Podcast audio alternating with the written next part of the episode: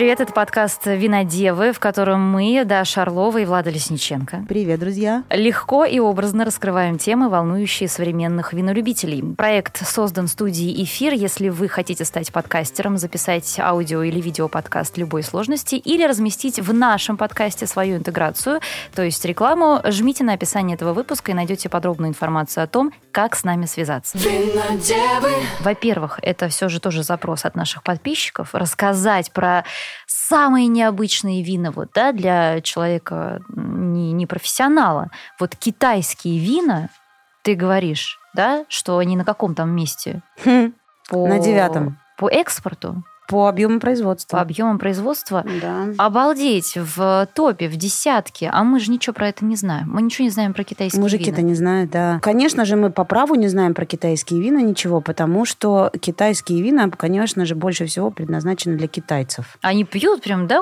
этим упиваются вином? Китайцы, будь здоров, как пьют, и любят они удивительным образом. Знаешь как, китайцы, как мы, они гонятся всегда за брендами. И было одно время, когда, да, я думаю, сейчас это активно развито, и мы, друг другу кидали и в чатиках смешные фотографии, когда они брали знакомую этикетку популярных вин, в основном Франции, конечно же, да, Бордо или Бургундия, меняли буквы, там было Дамане Ранти, или какой-нибудь не Петрюс, и Трюс какой-нибудь, да, или там смешные слова придумывали европейские. Узнаваемая такая, знаешь, похожая картинка, особенно с бордовскими шато. То есть они делали по образу и подобию. Очень нравится им Бордо.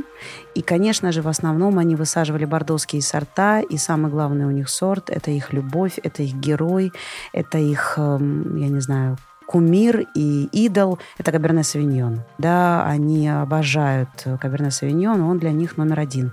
Есть у них еще такой сорт, называется Каберне Герништ, который известен нам более под названием Карминер а тоже они с ним активно работают, везде его высаживают. Ну и Мерло, и Марселан. Марселан по понятным причинам, потому что марселан довольно насыщенный для тех, кто любит фруктовые бомбы, это как раз сюда.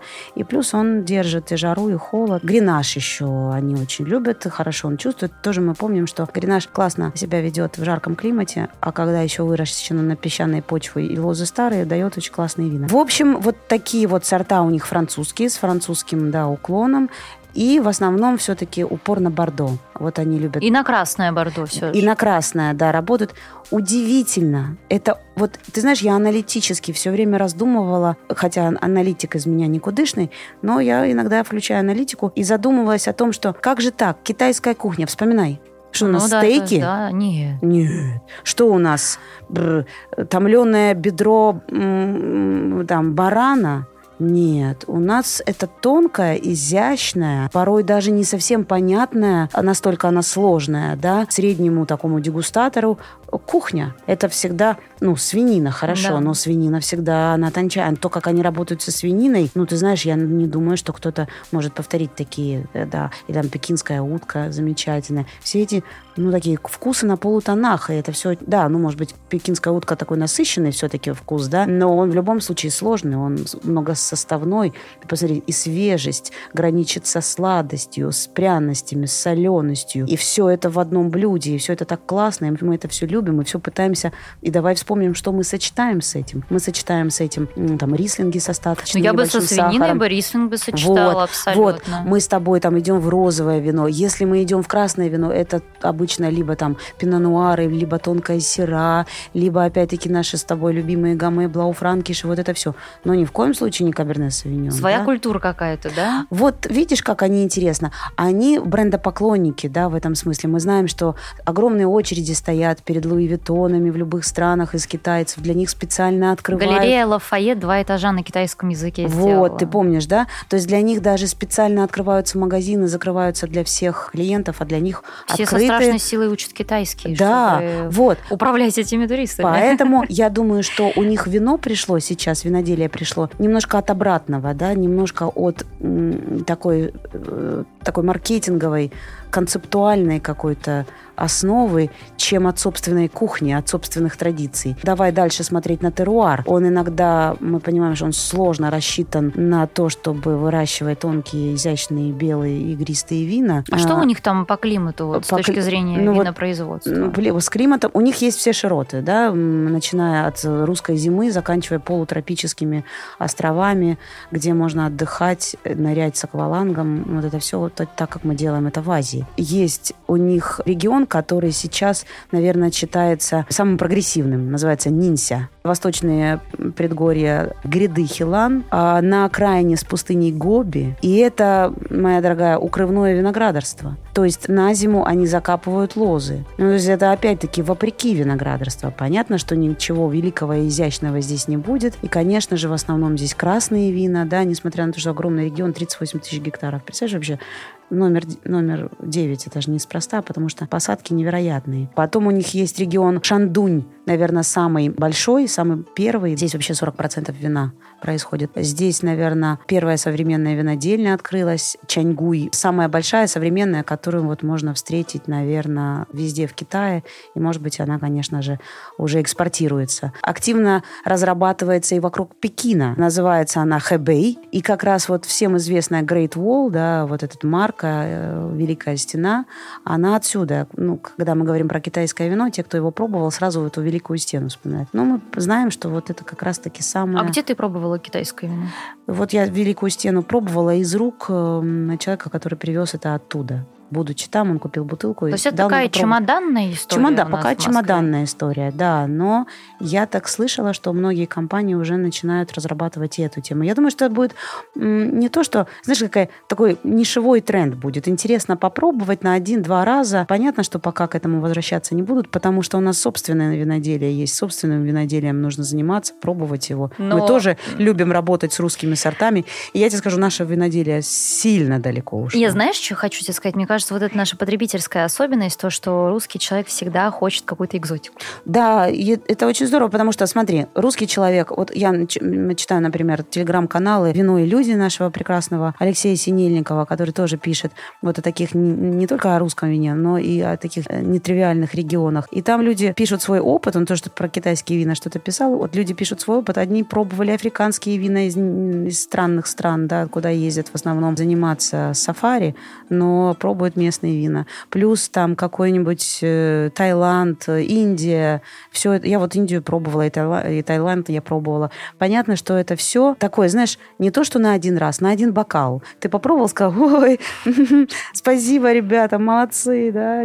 Ну, это еще keep у тебя going, бэкграунд какой должен быть винный, вот как у тебя, чтобы это Не, абсолютно нет. Даже, даже совершенно базовый потребитель поймет, что это, ну, такая милая история, с ней познакомиться и навсегда забыть. Вот ты же многие вина вообще, наверное, не запоминаешь, что даже не сможешь это как-то в голове воспроизвести, эту ароматику, это вкусовые какие-то качества.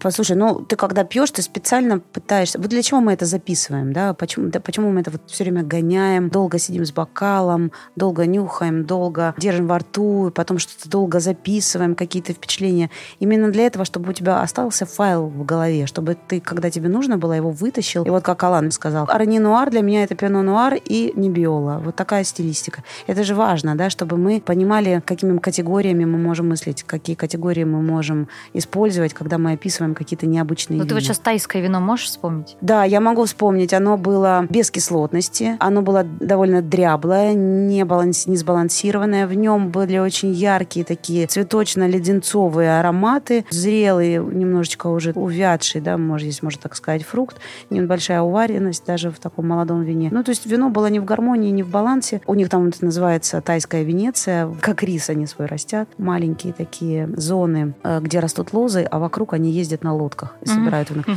Это удивительно. Ну, потом расскажем это все, про, ты понимаешь, про как него. это все очень это мило, классно, все очень интересно, да, ну да, да. Китай. Ротшильды туда пришли в 2008 году. Они туда пришли с доменом де Лонгдай, высадили Каберне Фран, высадили Марселан, высадили Каберне Савиньон. А зачем? Дешево в производстве? Нет, я думаю, что с удовольствием китайцы это будут пить и платить им свои деньги, устойчивую валюту свою. Ты же понимаешь, они же знают, где можно зарабатывать. Поэтому ну, вот они, я не знаю, наверное, они одни из первых. 2008 год, смотри, какая, да, какая у них чуйка. В 2008 году они пришли в Китай и заложили там место под солнцем. И виноградники, и винодельню построили. Назвали ее доменом. Домен и плюс китайское название. Все, да, все сложилось. Как хорошо иметь виноградник. Ты будешь жить вечно, если у тебя есть виноградник ты будешь вкалывать вечно. Винодевы.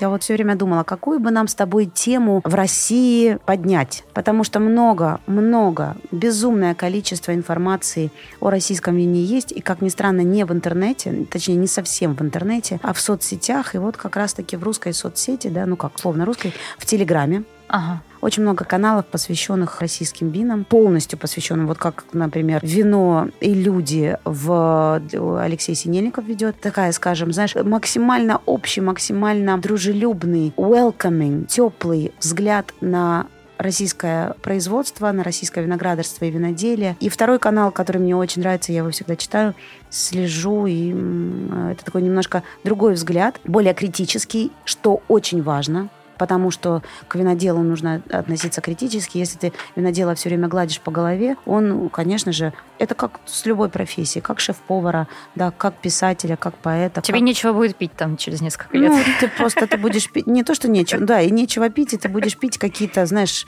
Это соп... не в наших интересах. Собственные какие-то экзерсизы этого винодела. Хотелось бы, чтобы это было э, понятно, чтобы э, винодел все-таки держал свою линию, да, но делал это все-таки с учетом э, конкурентной среды. И второй канал с критическим мышлением, с критическим Э, с аналитикой. Называется «Цитрон Цюрюпинский».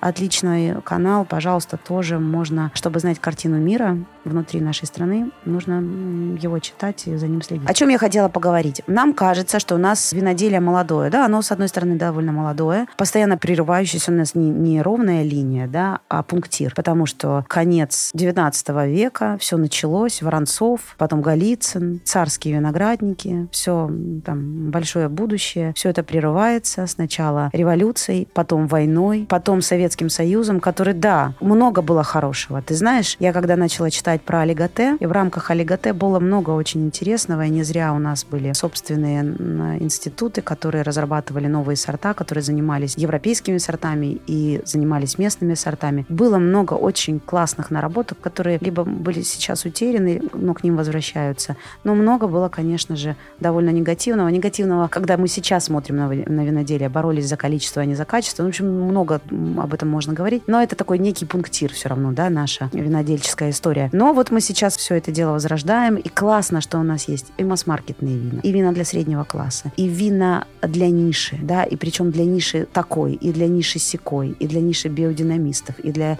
ниши коллекционеров, и для ниши тех, кто любит Бордо, вот, пожалуйста, кто любит э, более элегантный стиль сюда, кто любит сладкие вина, великие вина, тоже есть э, что поискать. И вот мне нравится, что в российском вине проснулась охота. Охота в смысле охота, как вот ты зачем-то должен гоняться. Для меня несколько таких вин есть. Первое, наверное, номер один вино, за которым можно погоняться, это Олег Репин Олиготе 2016 года.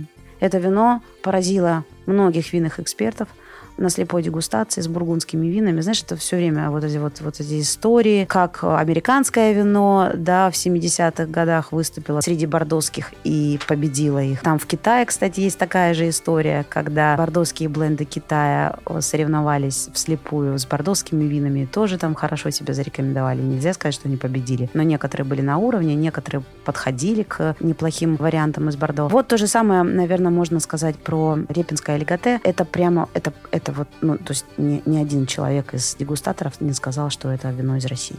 Ну, это, это теперь и не купишь нигде ведь. Ну, а почему нигде? Шестнадцатый год? Почему нигде?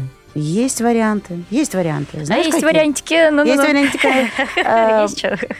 Ты понимаешь, не зря же существует винодельня. Я тебе скажу, что та же самая история существует среди коллекционеров французских вин, американских вин, вин, я не знаю, там даже там венгерских сладких. Ехать туда чего-то нет, Но если ты хочешь это получить, тебе нужно постараться. Поймать винодела. Либо тебе нужно найти коллекционера, который м, торгует, который да, может продать э, какие-то вина из своей коллекции. Либо что ты делаешь? Ты поднимаешь зад свой и путешествуешь, и отправляешься в винное путешествие. Ты отправляешься по винодельням, входишь в доверие к виноделу. Это не просто. Вот кто был частным образом, не в сомельешных поездках, да, а частным образом ездил по французским винодельям, это очень непросто. Если тебя не приняли, тебе нальют что-то текущее из бочки, потратят на тебя максимум 30 минут и отправят в освояси. Тебе нужно сделать очень много движений, чтобы понравиться виноделу так, чтобы он для тебя открыл бутылочки, причем какие-то интересные бутылочки, которые... А вот у меня вопрос. А. Вот скажи мне, а могут ли наши подписчики, наши слушатели нашего подкаста «Винодевы»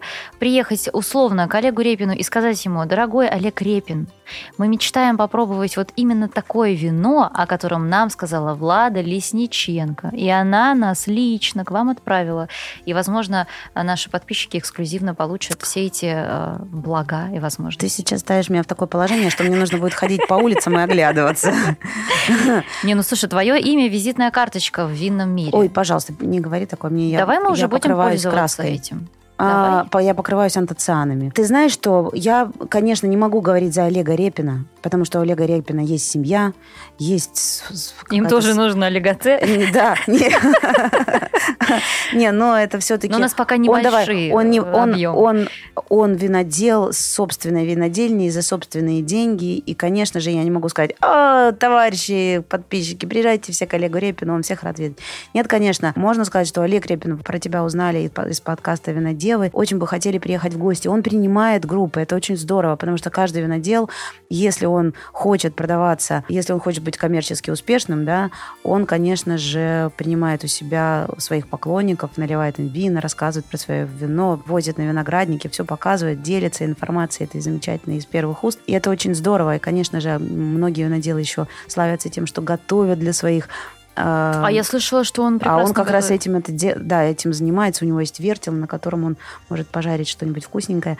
В общем, он совершенно потрясающий человек, понятно, да. И вот у него есть этот чудесный Олиготе 16 года, как и Шенен Блан, с которым он работал тоже не помню в каком, по-моему, у него он или 17 или 18 тоже совершенно, он очень очень необычный, со своей такой интересной стилистикой, и минеральность в нем есть. Ты знаешь, он мне напомнил больше. Понятно, что сейчас, конечно же, у него произошло развитие.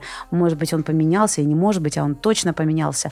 Но на тот момент, когда я его пробовала, это был, по-моему, 18-й год, да, соответственно, он был или 16 или 17 года. По-моему, я в 18 году его пробовала. Он напоминал нечто среднее между туренью и мюскаде.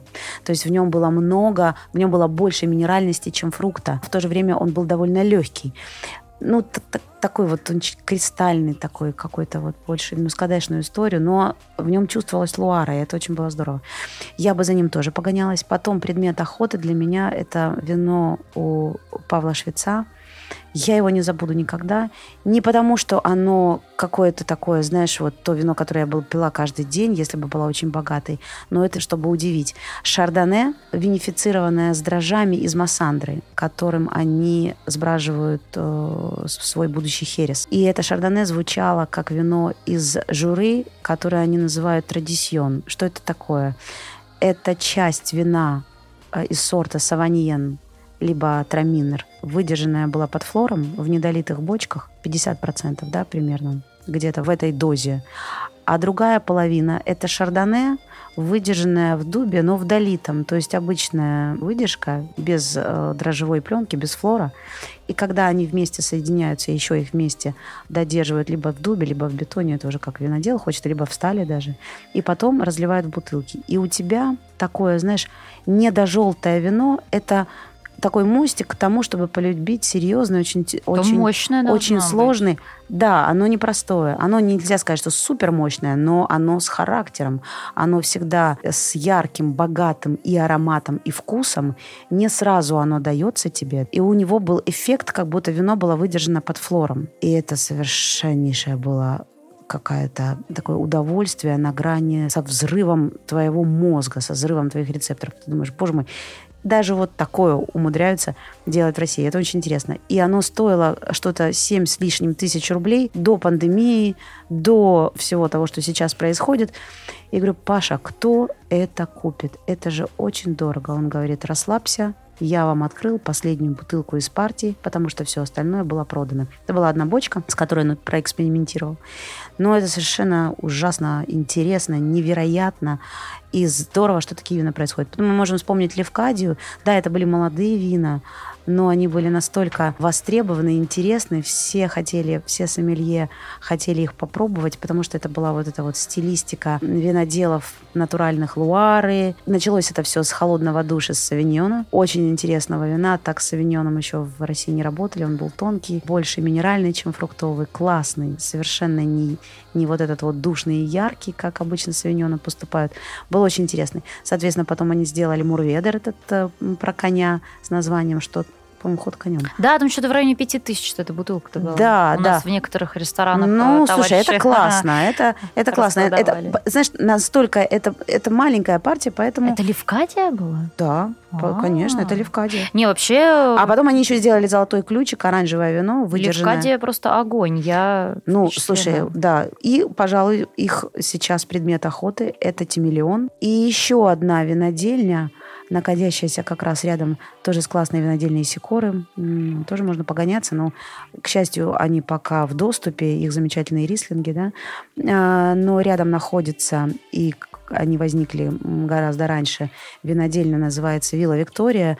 Чудесного такого опытного еще советского винодела Сергея Янова. Некоторые вина ругали, но, по-моему, он один из немногих, по моему мнению, который классно работает с виненым бланом. И у него совершенно невероятный каберне фран. Если вы можете найти бутылочку, возит компания Леон Wine. Он тоже как раз уже, ему, по-моему, на данный момент 6-7 лет. Каберне франу, да, выдержанный, прекрасный, с развитием. Чудесное вино, за которым стоит погоняться. Когда у нас есть вот такой выбор, значит, у нас все хорошо. Не, не нужно, чтобы все вина были одинаковыми.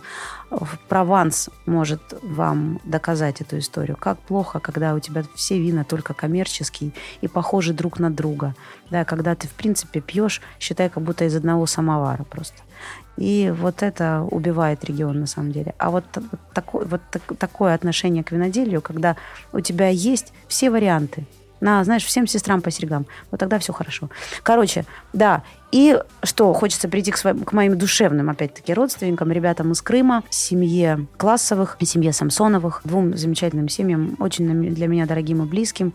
А, Игорь Самсонов а, и Марьяна Классова вместе вот они начинали. Игорь, к сожалению, немножечко ушел от нас, но мы все равно с ним встретимся обязательно. Но он оставил свое прекрасное наследие, которое Марьяна со всей страстью, со всей своей душевной и физической силой, потому что эта женщина, она вот на таких плечах, на таких женских плечах вообще все зиждется и развивается. И я думаю, что она выведет винодельню на какой-то новый, совершенно неожиданный виток. И у них есть такие вина, за которыми тоже стоит погоняться. Они очень классно работают с Санджавезе. Есть люди, которые говорят, слушай, странно, как Санджавезе, зачем это нужно? А я считаю, что очень классно, молодцы. Вот оно у них получается совершенно невероятным. А у них невероятный Каберне Фран, классный, да, есть чем работать, но уже все хорошо. И есть несколько вин, совершеннейший пред- предмет охоты.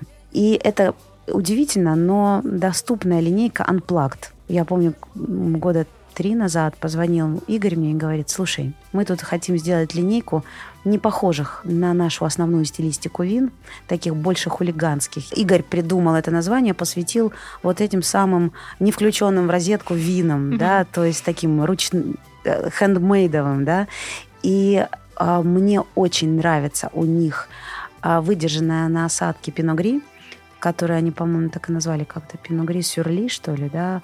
Серия, которая моментально разошлась. А, у них есть отличная мама. Вино, с одной стороны, очень насыщенное, очень концентрированное, очень характерное, но оно такое классное. Оно настолько правильно сбалансировано, что вот это может быть излишняя яркая его стилистика совершенно тебе не мешает. Оно, она абсолютно совпадает с твоим настроением, особенно когда ты пьешь зимой. И у них есть э, замеч- замечательная этикетка, под которой находится изящный особенный саперави, который может таким быть, на удивление многих, а, посвященный как раз, посвященное вино Игорю. А, его тоже практически сразу раскупили, но можно это купить. Вино российское.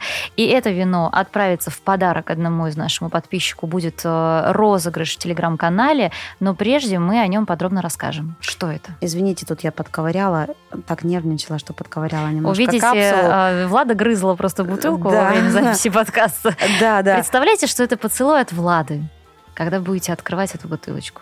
Ну вот ты меня, вот эти зубы, зубы. меня захвалила, я опять покрылась антоцианами. Да. А, друзья, это мой любимый сорт Шинан Блан от моей душевной винодельни Сатера или Эссе. Многие ее знают под этим названием. Кто-то знает под Качевелли, кто-то знает под линейкой Unplugged. И вот как раз мой любимый сорт в, люка, в руках моей любимой женщины-винодела 19 -го года из Крыма. А, Марьяна сказала, что я все сделаю, чтобы сделать классный Шиненблан, который понравится любителям Луары. И у них действительно есть старые посадки, они пытаются, они, по-моему, высадили да, на несколько гектаров а, новых лоз.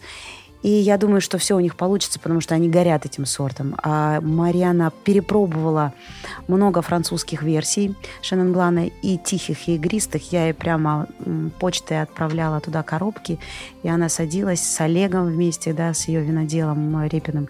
Они садились и пробовали, искали свой стиль, да, искали свою вот эту вот тропинку, линейку, свой путь. И я думаю, что у них все получится, тем более, что они уже в любом случае опытные шеннонбланщики. Олег и сам свой делал шеннонблан, и вот, пожалуйста, и под э, крылом эссе э, получилась отличная, отличная серия, да, и вот как раз, мне кажется, 19 год должен вас как минимум обрадовать, удивить, да, доставить удовольствие. И очень интересно, если вы потом тот, тот, кто выиграет это вино, напишет, с чем же он его посочетал, О, какие были интересно. пары. А мы дадим рекомендацию или пусть это будет Нет, работа? не хочу давать рекомендации. Пусть сам, пусть сам выигравший как это, знаешь, ну, зачем мы будем именинника раньше э, дело, раньше времени радовать? Домашнее Пусть сам выберет задание. лучше, да, лабораторная работа. Угу. Пусть сам выберет свой наилучший пейринг. Спасибо да. тебе. Я всех отправляю на наш телеграм-канал Винодевы, на котором вы сможете узнать все подробности этого чудесного розыгрыша.